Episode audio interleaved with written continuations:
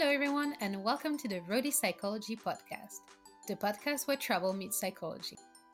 My name is Pamela, and you guessed it, I'm a psychologist with a passion for travel. In Roadie Psychology, we meet travelers and psychologists who share their adventure stories through concepts of psychology.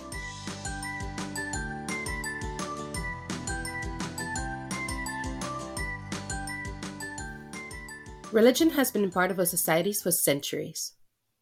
In psychology, it is defined as the co-presence of beliefs, ritualized experiences, norms, and groups that refer to what people perceive to be transcendent to human entity.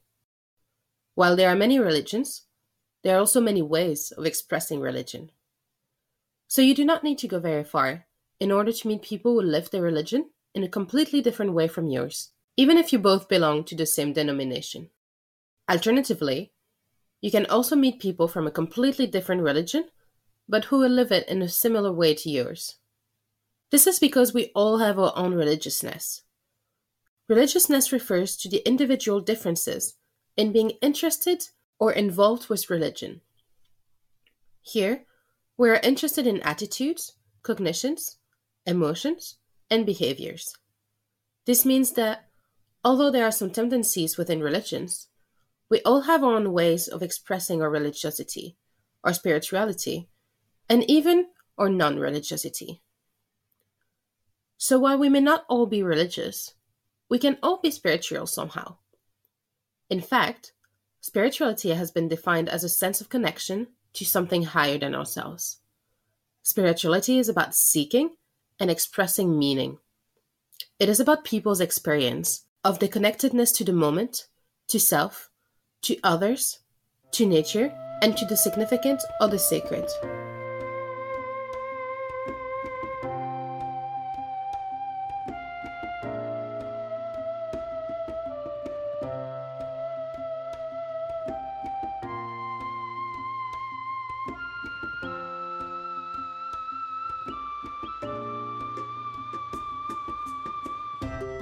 Today's episode is the second part of my conversation with Elias. Elias is from North Carolina and decided to travel to South Korea to do a language course at just 18 years old. Then, after a few months, he went back there to visit his host family and also lived in a Buddhist temple. In the second part, Elias tells us about his life at the temple, his relationship with Christianity while growing up, and his learning of Buddhism. I hope that you enjoyed this episode and that Elias' story will bring a bit of gentleness and love in your day. And if you haven't listened to the first part of this conversation, go check out episode 7. So, are you guys ready? Let's hit the road.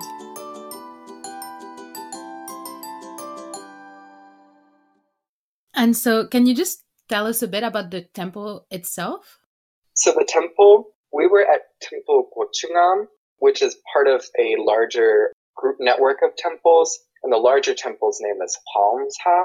So I volunteered there for one month, and um, most Korean Buddhism is under the Mahayana, Mahayana branch of Buddhism, but this um, temple specifically was part of uh, Daehan Jogyechong, um, which is um, a specific kind of um, sect of Buddhism in Korea, and the temple was established in um, 554 CE. So we were at the upper temple. It was a little bit further up the mountainside, whereas the larger temple was in, a little bit lower. And it was kind of situated alongside this river that was kind of flowing down from the mountain. There's this, it's all surrounded by this forest. It's not quite a jungle, but it kind of has this jungle like feeling with all of the bamboo and different birds singing and you can hear the frogs at night and it's really, really wonderful. There's like wild tea trees that that's where we harvested the tea from. It was absolutely wonderful. It sounds quite peaceful actually. And is is it quite big? Because the way you describe it, it seems rather big. Um, I know it is one of the larger temples in Korea it's not large in the same sense that some of the urban temples are, but it does have like a monastic school. Um, it has several, I think it may have three or four smaller temples on top of the large temple. So it's a, quite an expansive network. And there's lots of tourists that come. There's lots of people making religious pilgrimages there. Um, there's several, there's, I know, a museum there, um, kind of focused on the archaeological and artistic side of the temple because it is so old.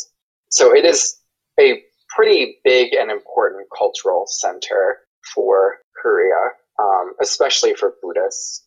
Most Buddhists would know Hwaeomsa because it's so big and important and famous. Um, but if you're not Buddhist, you may you may not have heard of it. Mm-hmm. It must have been quite a big difference coming from the big city life to the temple life.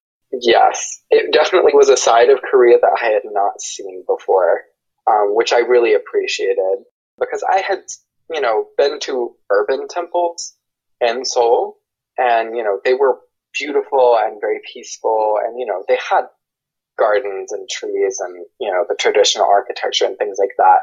But to truly be situated in the middle of nowhere in the mountains, that w- it gave it an entirely different feeling. And it was, it was a very spiritual setting and it was a place where you really felt connected and grounded to the living things around you. And so you said you you stayed there for a month, right? Yes. What did you do over there? What was a typical day like?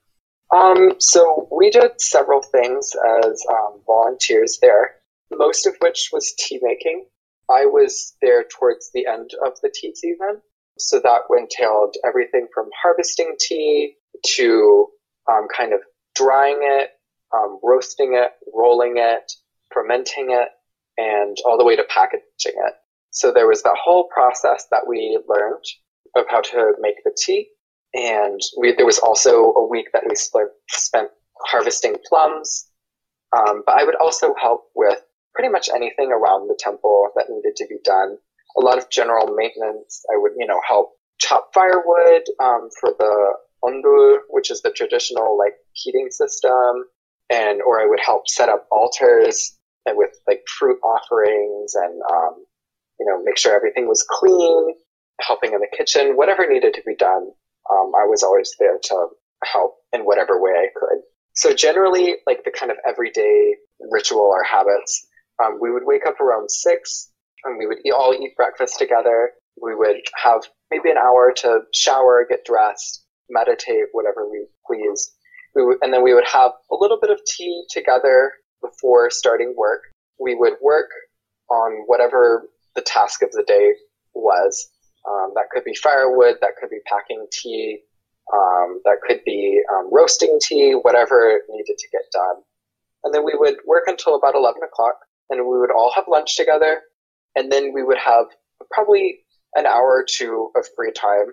So usually I would um, walk down to the river, write in my journal, for a little bit, or I would, while Cami was there, we would always walk down to the larger temple and we went to a cafe there and would get tea or coffee.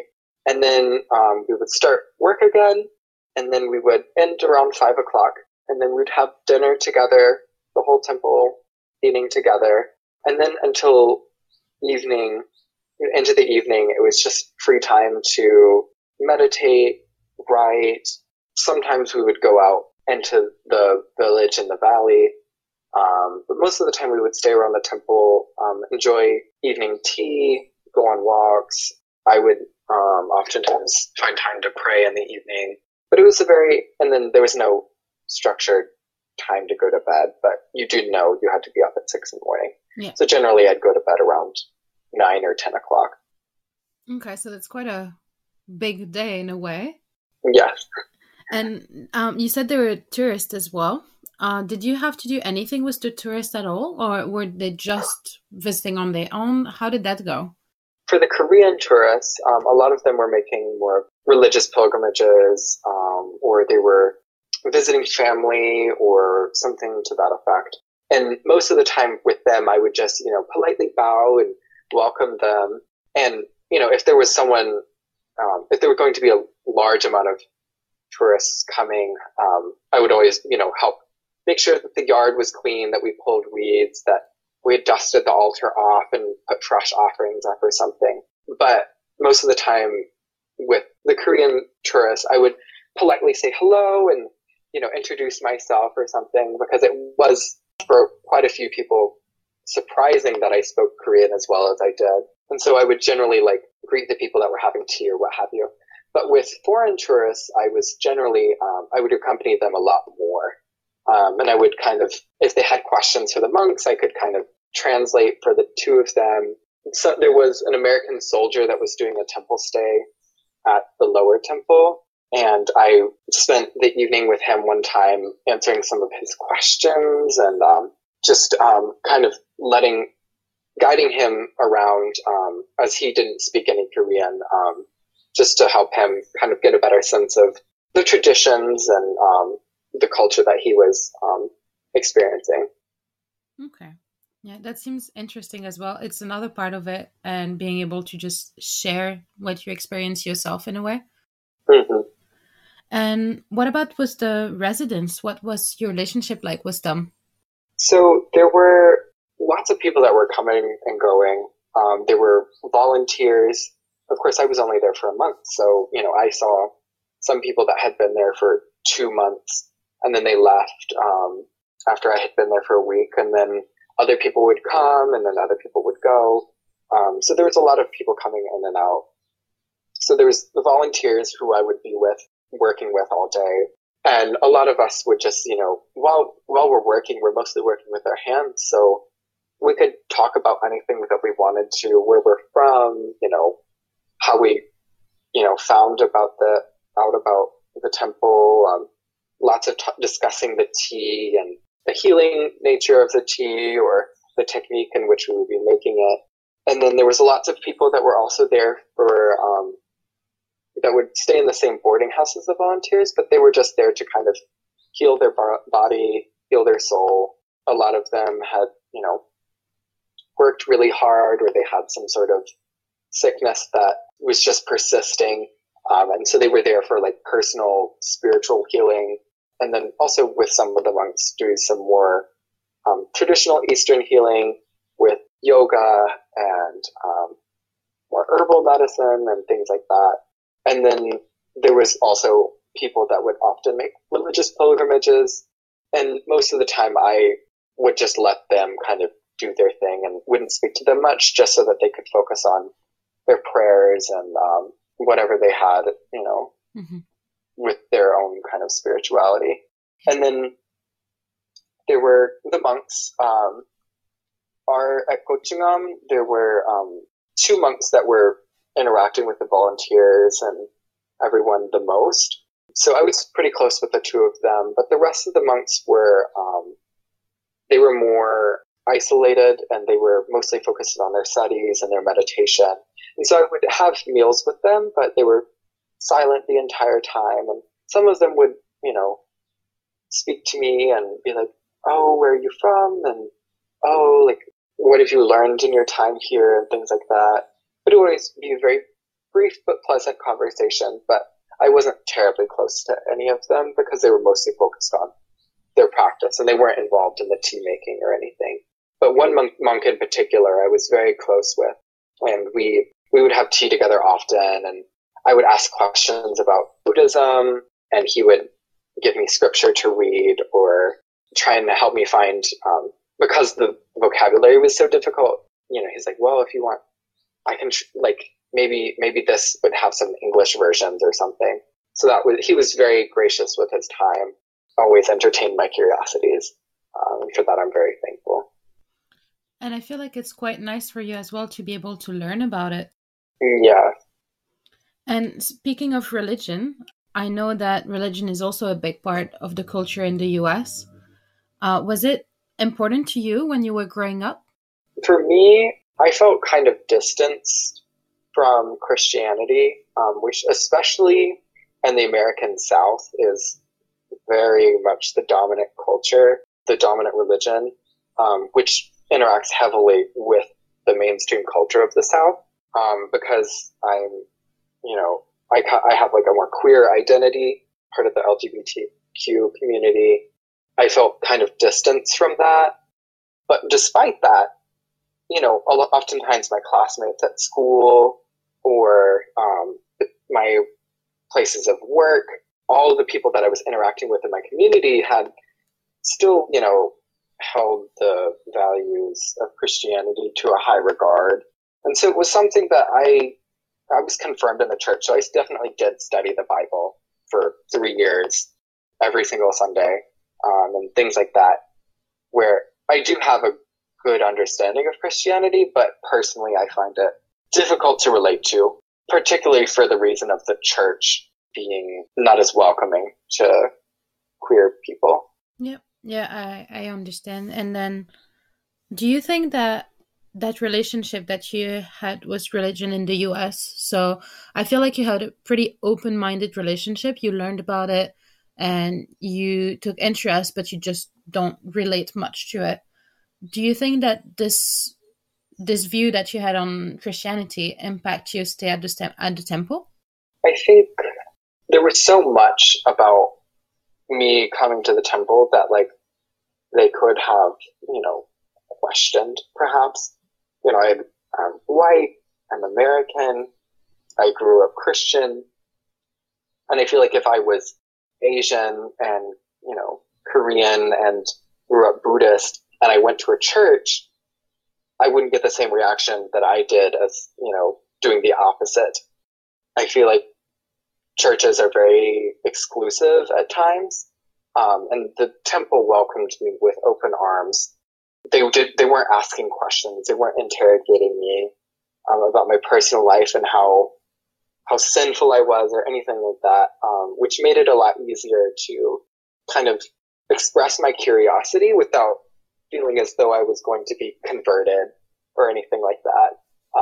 Because um, I feel like that's a very, um, especially among evangelical Christians, um, it's it's very much about promoting your religion whereas the Buddhist um, tradition is much more just we're here and you can always be part of this if you choose that, but it's never, they never asked us to participate in prayers or do any religious practice that we didn't want to do. They always offered. They were always like, do you want to come along? But it was not like, oh, you should come along. This is so important.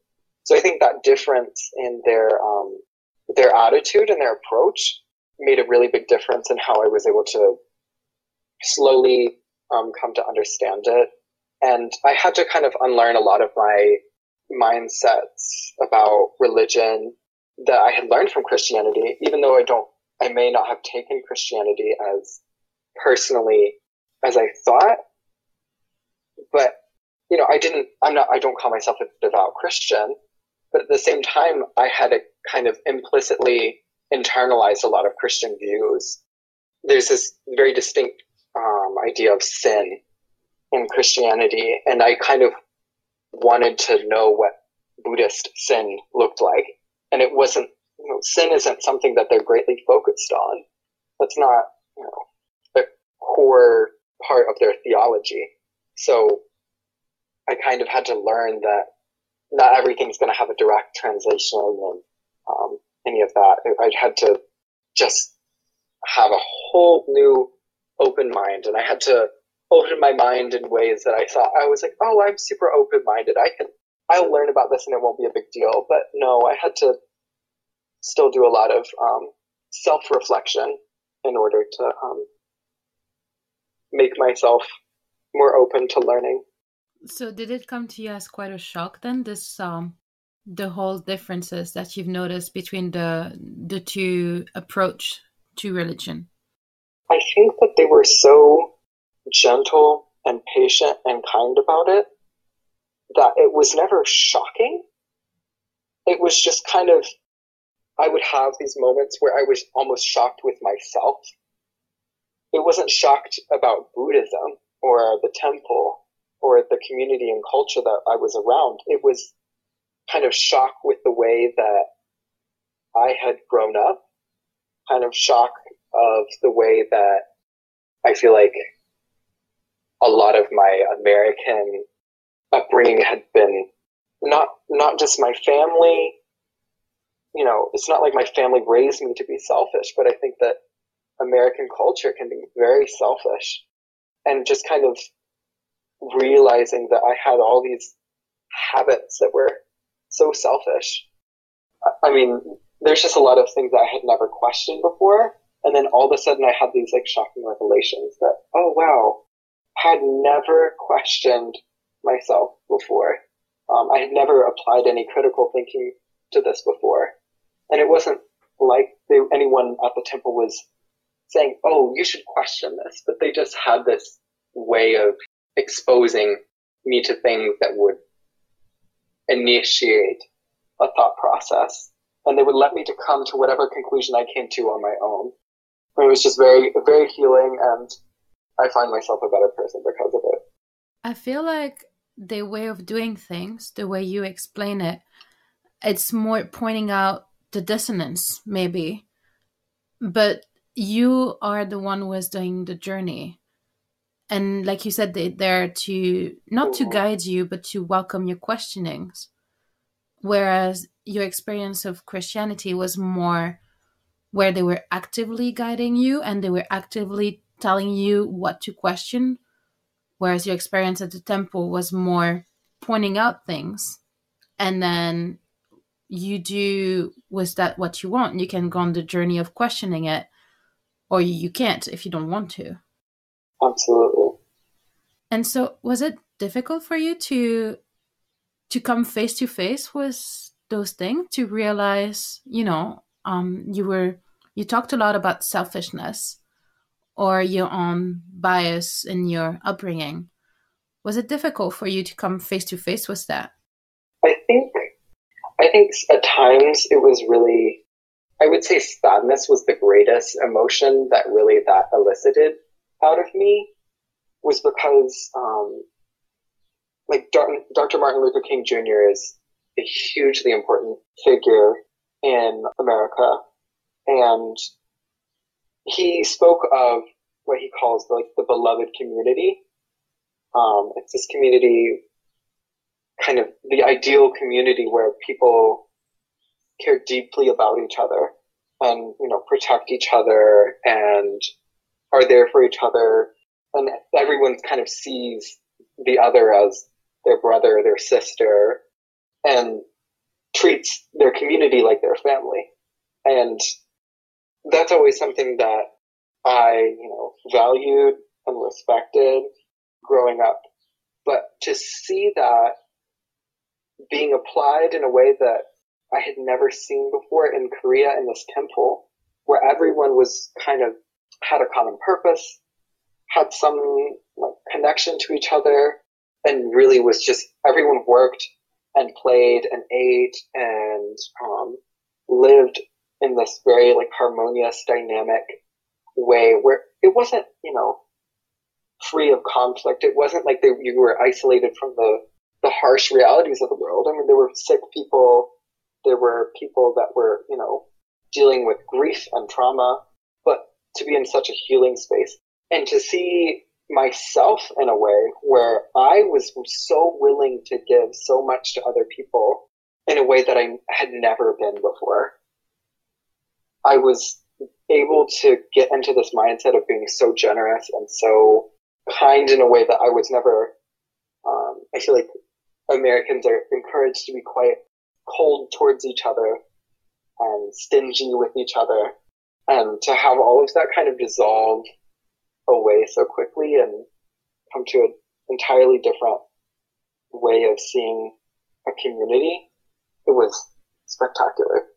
And so, how would you say that this entire experience changed you then? I would say that um, there was this sense of um, I can't remember who says the quote, but it's like when you have when you learn a second language or when you speak a second language, you have a second soul. And I think this kind of sense of the duality in my life of like, oh, like I have my, my family in the US and I have my family in Korea. I have my home in the US. I have my home in Korea. I have my spirituality in the US and my set of values and culture in the US. And then also that kind of mirror image in Korea.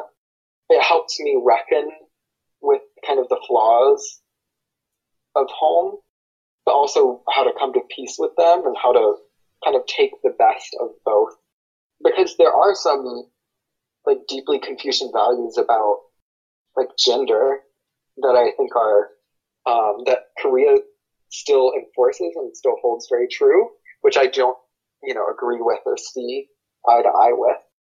You know, this idea that like women are subservient to men, I do not subscribe to that. I don't appreciate that. I don't think that's a good way to view gender. But at the same time, learning from Korea in the way that, you know, being more selfless, giving yourself to your community, and how, how fulfilling that could be personally, but how big of an impact that can make for other people around you. So all of those things um, really changed me deeply. I feel like it's made you reconnect in a way with yourself and with values as well. Yes, absolutely. And then, so if you could relive a single day in your experience, which one would it be if you can choose one? I think, I mean, there are several days I can call back on, but I think it was the day that um, Junghyun and Kemi were at the temple because it was my last few days at the temple. And I knew that Jung Junghyun was coming to visit me because um, he lived in Seoul and we were good friends. But Kemi surprised me. I was um, picking plums and I was, you know, carrying this crate around and all of a sudden she like came around the corner and surprised me and I was so happy to see her because I wasn't expecting to see her at all and it had been a few weeks since I had seen her. I wasn't sure if I was going to be able to see her again before I left Korea. And it would just made me so, so happy to see her again. And Junghyun came and the three of us, um, spent the whole day together just working, but we also just, we jumped into the river and swam in the river. We had coffee together. We were just, you know, all three of us kind of mixing our three languages all together spending time together. Um, and that's when I was so, I had spent the most time with the monks. I had the other volunteers, the people that lived in the village. And so I just saw so many people throughout that day that I had spent the last month um, getting closer and closer to. But it was just so, so special. And we just had good food and worked hard, had fun doing it. And it was the most beautiful blue skies, perfect weather. I had just never felt more loved and close to everyone. I mean, there's there's no words to describe how that day felt. Isn't it amazing how no matter where we are or what we really do, it's the people, the love, like you said. It's always the people. No, I I really have to agree with that. And so, um, what are your plans for the near future then? Do you intend on going back to Korea or any other plans that you're working on at the moment? Right now, I've um, finally been able to start um, college in person um, because my university was entirely online um, for the past year because of COVID. So right now, um, I'm kind of turning my focus towards my studies. I'm going to be a Korean language and literature major, applying for undergraduate research assistant positions, but I'm hoping that perhaps during this upcoming summer, depending on the circumstances of the pandemic, I would be able to go back and volunteer again, but hopefully work with perhaps an internship or something to that effect, where I would be um, assisting in um, helping foreign tourists do temple stays or other translation work. But I'm I'm sure that I will be back soon to, to visit my family and to visit um, the temple. Yeah, yeah. I feel like it's it has a special place in your heart now, doesn't it? Most certainly. And then I think we're coming up to my last question. And it's a bit interesting to ask you this question after we've talked about individualistic and collectivistic values. But I wanted to know Mm-hmm. I wanted to know what makes you special. What makes me special? Um, I feel like I have a very unique set of circumstances coming from this very small town that's very, you know, very white, very, um, I mean, it's suburban surrounded by mostly very, very rural, traditional South to going to this, you know, no one, no one, no one in my family necessarily expected me to spend time in South Korea and come to these kind of cultural understanding and language proficiency that I have and not, and having that intersect with my identity as a queer person, as, um, with all these interesting, different, unique dynamics. But I think it's also, I feel very lucky to be able to communicate in the ways that I am in the languages that I do know, where I hope that I can always communicate with sincerity and make the people around me feel loved and appreciated in the way that I, I do feel about them.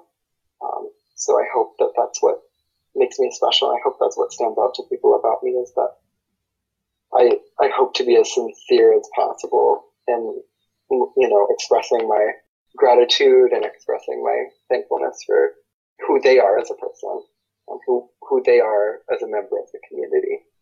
We go back to love and people, don't we? Yeah. I feel like it's very it's something that's very present in love your life. love. Yeah. most most of the time, it's just like it always comes back to how much I love other people. well, isn't it? I, I love it. I love it. all right. Well, thank you so, so, so much for sharing all of this with me. I really, really, yeah, I'm very thankful for having you. Thank you. Yes. Well, thank you so much for having this wonderful platform, always hosting these wonderful discussions. I'm sure it's going to bring joy to so many people.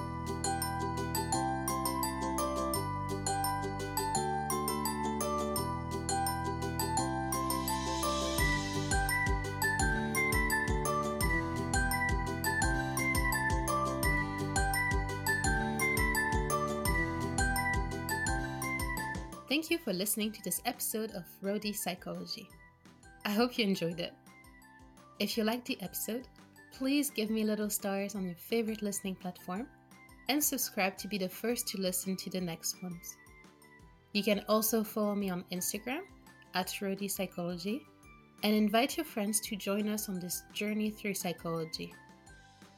If you have any comments, questions, or if you feel like participating in the podcast, feel free to send me a little message. See you soon for another journey.